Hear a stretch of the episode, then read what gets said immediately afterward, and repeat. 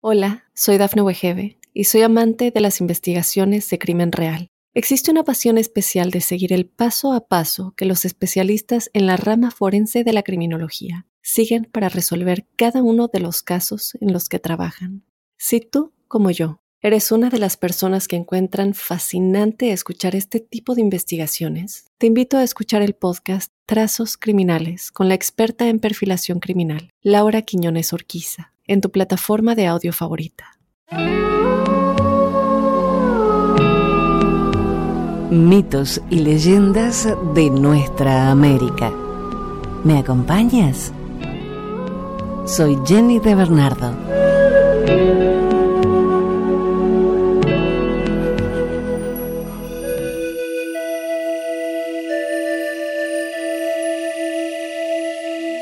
El origen del salto del Tequendama. Llegó a la tierra de los muiscas una mujer de gran belleza llamada Huitaca. Huitaca persuadió a los muiscas de entregarse a los placeres de la carne sin atender el culto de los dioses. Influidos por el ejemplo de Huitaca, los muiscas ofendieron a Chibchacún, que antes había sido el más querido de sus dioses. Indignado, Chipchacún decidió castigar a los muiscas inundando la sabana, para lo cual hizo nacer de las entrañas de la tierra dos nuevos ríos, el Sopó y el Tibitó, que hicieron salir de su cauce al río Funza, antiguo nombre del río Bogotá, anegando los cultivos y las casas.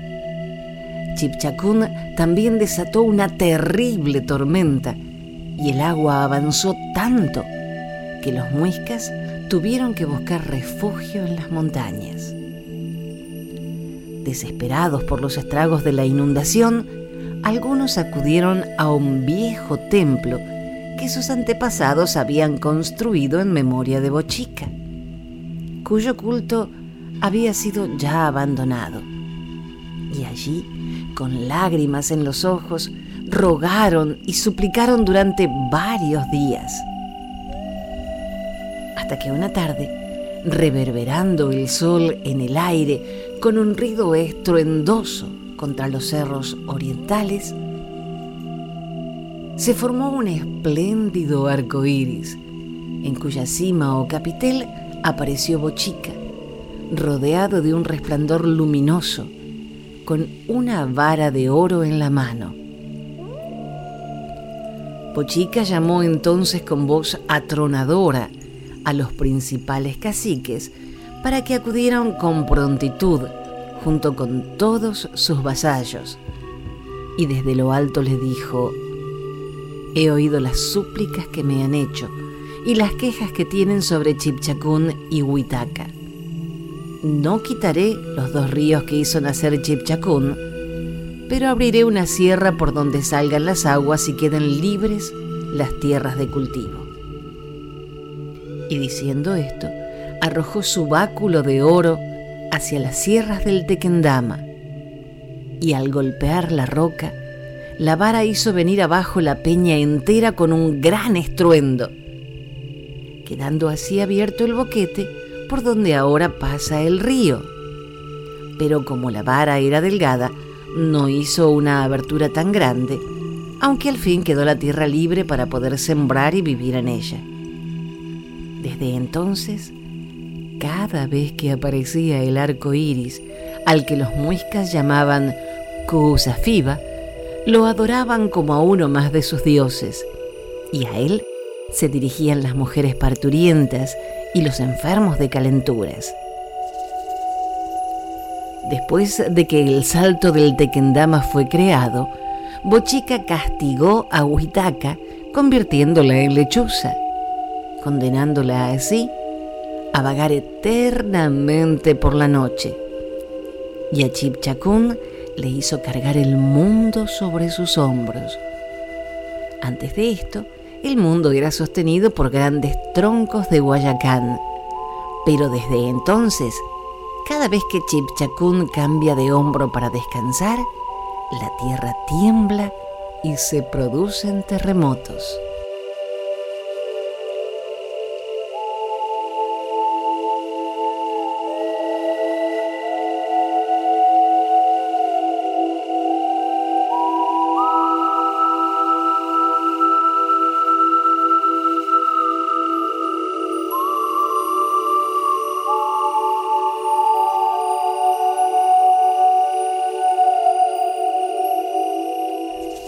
Transcurrían los días felices en la tribu india del bosque llamada el amanecer. Todos los días salían los guerreros cazadores para abastecer a sus familias con lo que conseguían cazar. Uno de ellos, llamado Águila de las Tinieblas, salía por primera vez. Adentrándose en el bosque llegó a un lago y quedó sorprendido al encontrar en la orilla del lago a una hermosa joven y decidió esconderse para que no le viera. Desde su escondite tras la maleza pudo observar su belleza. Era muy blanca de piel y tenía el pelo largo y rizado y muy rubio. Él se enamoró al instante y decidió ir todos los días a verla, pero siempre escondido. Pero ella se dio cuenta de que alguien la observaba y un buen día le sorprendió por detrás. Él, asombrado por su osadía, todavía la quiso más. No hubo nadie en la tierra que se amara más que ellos dos. Pero él cada día tenía que regresar a su tribu y no podía llevarla porque los demás no la aceptarían. Al poco tiempo ella quedó embarazada y él decidió escapar de la tribu para quedarse junto a ella y cuidarla. Tuvieron un bebé precioso, una niña, y eran increíblemente felices. Mientras tanto, los guerreros de la tribu estaban enfurecidos por la partida del joven guerrero. Decidieron ir en su busca y traerlo de vuelta con los suyos. Un día, asaltaron la pequeña cabaña donde vivían ellos. Ella, al darse cuenta, escondió a su bebé tras la maleza junto al lago. Los guerreros la mataron y se llevaron su cabellera. Águila, que ya volvía de su cacería, no dio crédito a lo que veía en sus ojos cuando llegó al lugar. Sus llantos y lamentos llegaron más allá de las estrellas y todo el firmamento. Al rato escuchó a su bebé llorar y fue en su busca. Se sentó con su bebé a la orilla del lago mientras miles de lágrimas rodaban por sus mejillas. Observando a su niña bajo la luz de las estrellas, cayó en la cuenta que era igual a su madre. Su pelo era suave, rubio y rizado, y era de piel blanca y ojos verdes. Te llamaré Sitli, dijo Águila, que significa lucero nocturno, estrella, y te prometo que cuidaré de ti todos los días de mi vida. Sitli creció y se convirtió en una jovencita preciosa y muy dulce. Un día, su padre no volvió de casa y ella se sentó a la orilla del río a esperarle. Pasaron los años y ella seguía esperando sentada en la orilla. Curiosamente no envejecía y estaba cada vez más bella. Un día apareció por allí un joven cazador guerrero que se quedó sorprendido por su belleza y decidió esconderse tras la maleza para observarla. Y la historia se repite.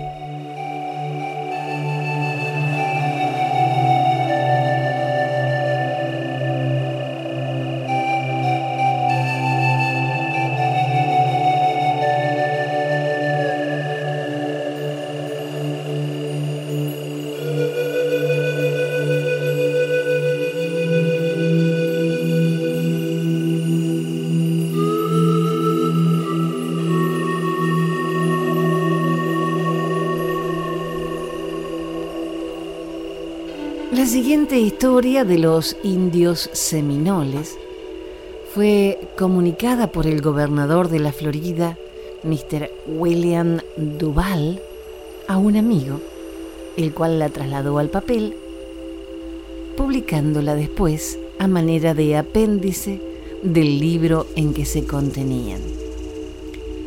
Seminole es el nombre bajo el cual se designa a los descendientes de los indios de la Florida, en Estados Unidos, en otro tiempo grandes y poderosos, y que después de luchar tenaz pero infructuosamente largos años por la independencia de su patria, hubieron de ceder al número, a la pericia y a las armas de los conquistadores, replegándose a lo más intrincado de los bosques, a los pantanos, y a las dilatadas sabanas del interior para dedicarse a la vida pastoril. Origen del negro, el rojo y el blanco. Cuando erigieron los Estados Unidos en territorio suyo, la Florida, uno de los primeros cuidados de su gobernador, Mr. Duval, fue atender con singular empeño a la civilización de los indígenas.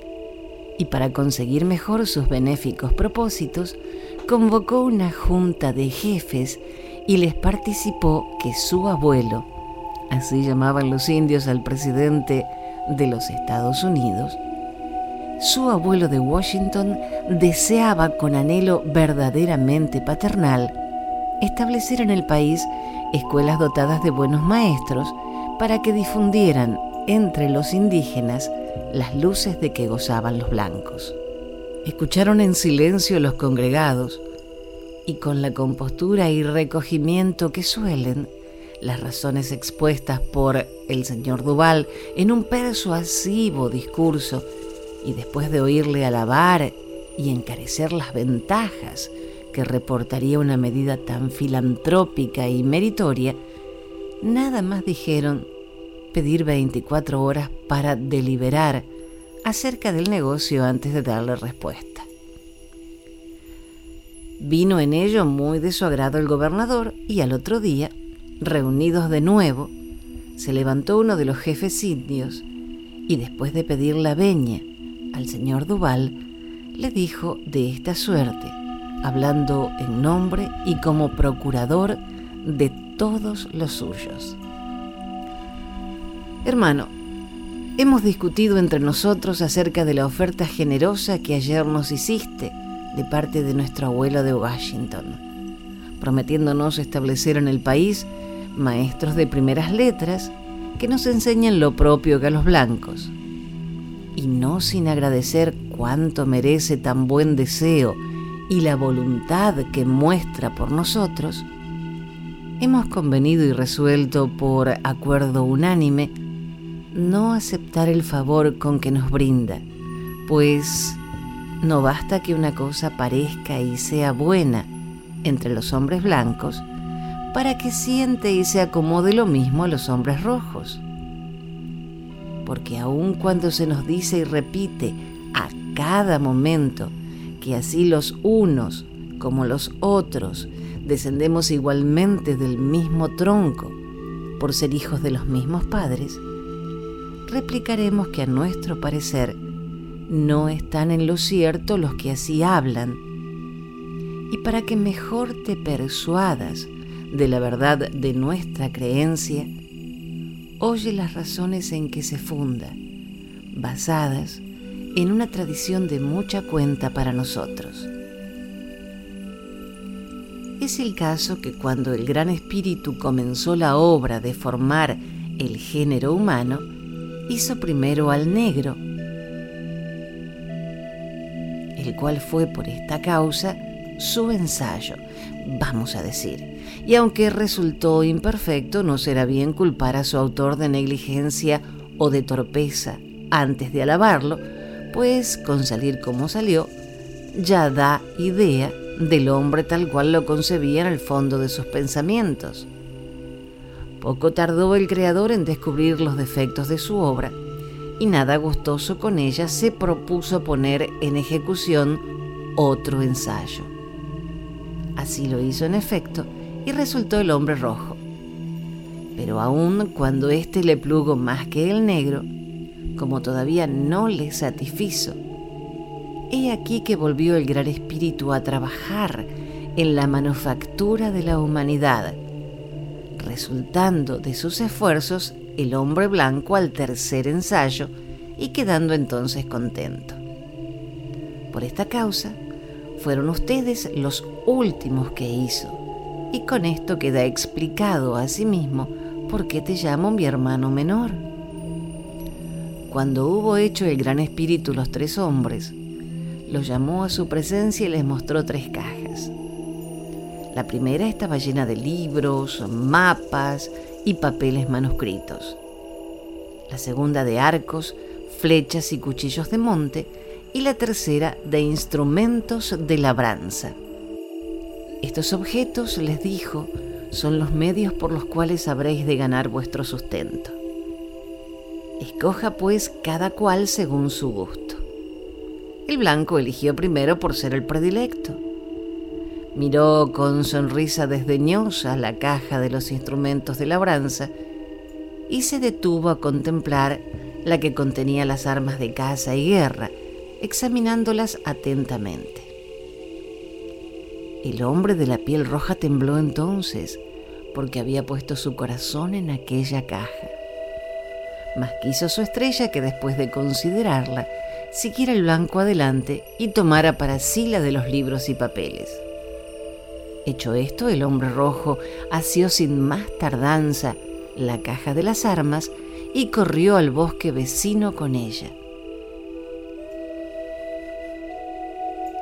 Dicho está que no quedándole al negro más que escoger, hubo de conformarse con las herramientas, de lo cual se infiere claramente que ya estaba previsto en los designios del Gran Espíritu que aprendiese a leer y escribir el hombre blanco para saber y entender de todo, incluso fabricar aguardiente y whisky, que fuese cazador de oficio el rojo y guerrero temible, pero que no aprendiese cosa ninguna en los libros, puesto que tampoco se los dejó, ni que hiciera whisky, para que no se matara con la bebida. Y en cuanto al negro, pues no había en su caja sino herramientas de trabajo, debía emplearlas en servicio del blanco y del rojo, cosa que hizo y sigue haciendo a la hora esta. Por lo que a nosotros respecta, entendemos que así hemos de sujetarnos, como el negro, a nuestro destino, por ser esto lo más prudente y discreto, en razón a que sometiéndonos a los designios del Gran Espíritu, no le contrariamos y alejamos de nuestras cabezas por tal modo el castigo que nos impondría desobedeciéndole. De mí sé decirte que si el saber de letras es bueno para los blancos, es perjudicial en sumo grado para los rojos, pues labra en daño de estos cuanto a los otros aprovecha.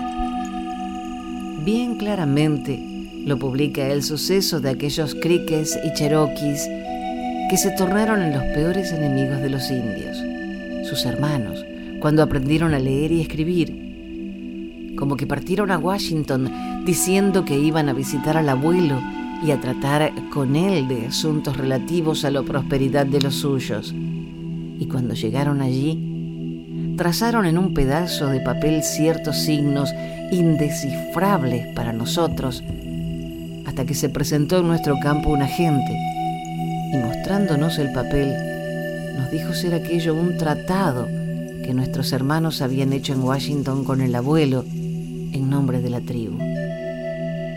Y como aún no entendiéramos qué cosa eran tratados, para explicarnos lo mejor, lo levantó con ambas manos. Y entonces vimos que cubría una gran extensión de territorio. Supimos luego con sorpresa y dolor que por ser letrados, se dieron nuestros hogares y hasta los sepulcros de sus padres a los blancos los cuales, solo por ser letrados, lo adquirieron todo, ganando estos cuanto perdimos nosotros en virtud de las mismas artes. Di pues a nuestro abuelo de Washington que no debemos ni queremos ni podemos admitir su oferta de darnos maestros a que nos enseñen a leer y a escribir, pues harto sabemos, por dolorosa experiencia, que tanto aprovechan las letras al hombre blanco cuanto perjudican al hombre rojo.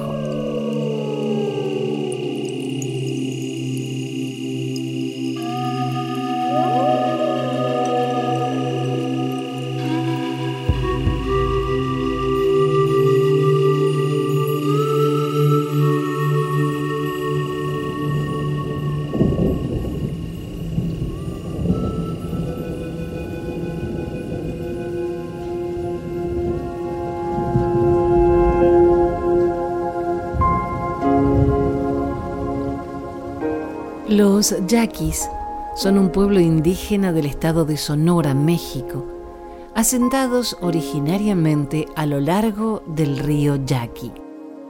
La tradición oral habla de la existencia de los surem como sus antepasados, describiéndolos como gente sabia, con una gran barba que comía raíces y frutos silvestres y vivía muchos años. Un día supieron que venían unos padres para bautizarlos. Algunos no quisieron bautizarse y fueron a esconderse al monte, debajo de la tierra, y por eso se convirtieron en animales. Dicen que el principal gobernador es la hormiga, los otros son pájaros, conejos, etc. Los que fueron bautizados se quedaron en la tierra. Esos somos nosotros, los de ahora los sures todavía nos visitan cuando llega el temporal. Es un testimonio de don Pedro Matus de la comunidad de los Guásimas.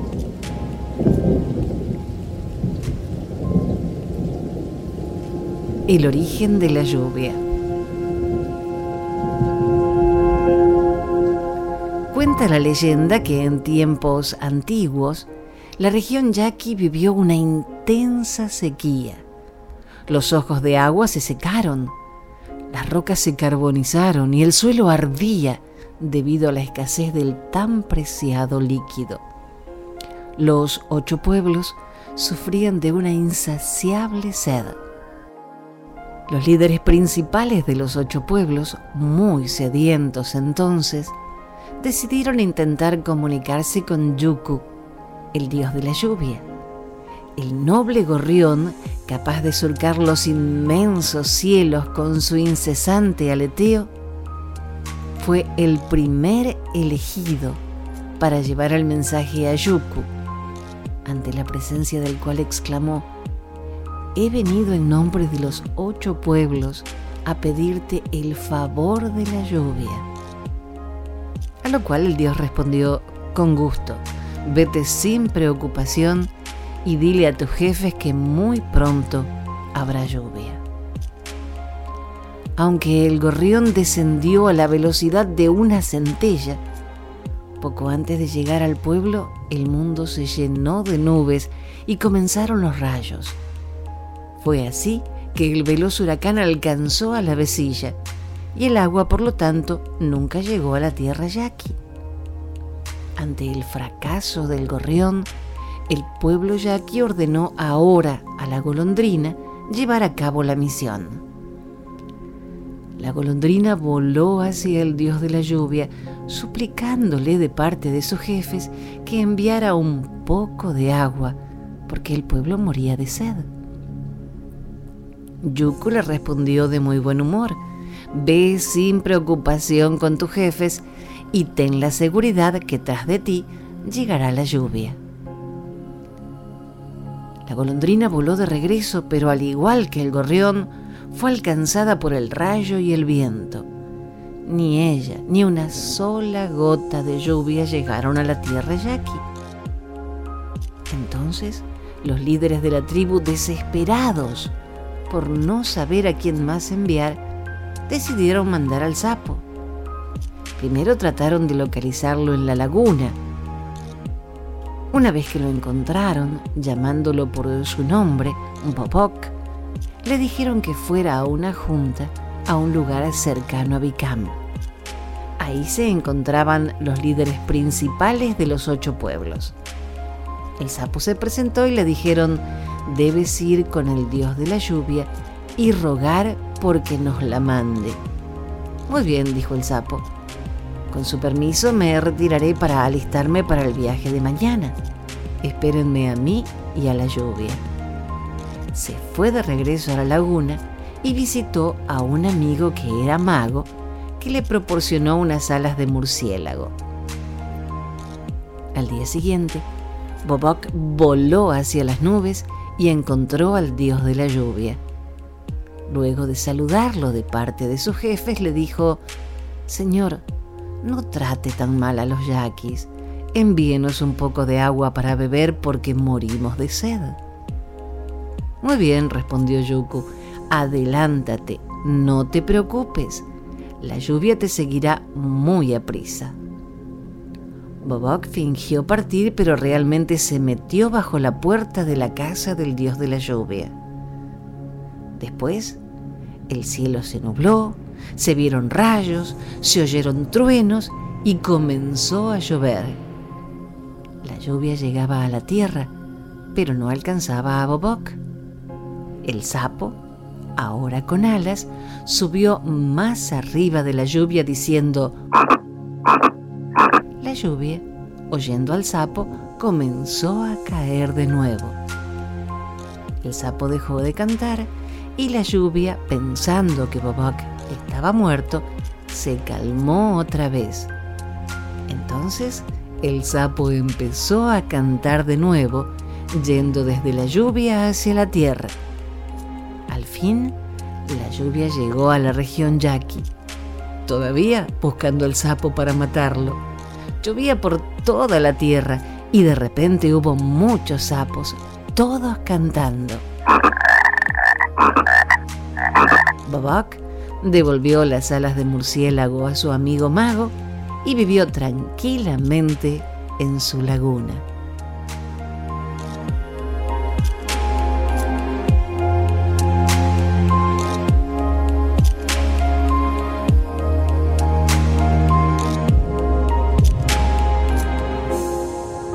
Dijo un escritor y humorista alemán, la memoria es el único paraíso del que no podemos ser expulsados.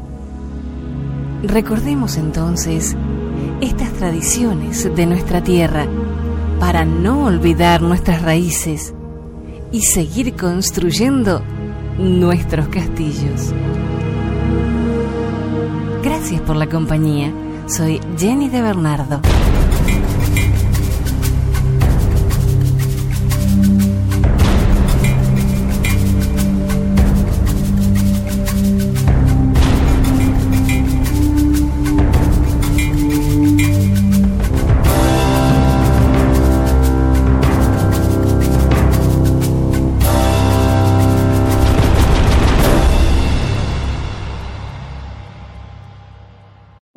Soy Dafne Wegebe y soy amante de las investigaciones de crimen real. Existe una pasión especial de seguir el paso a paso que los especialistas en la rama forense de la criminología siguen para resolver cada uno de los casos en los que trabajan.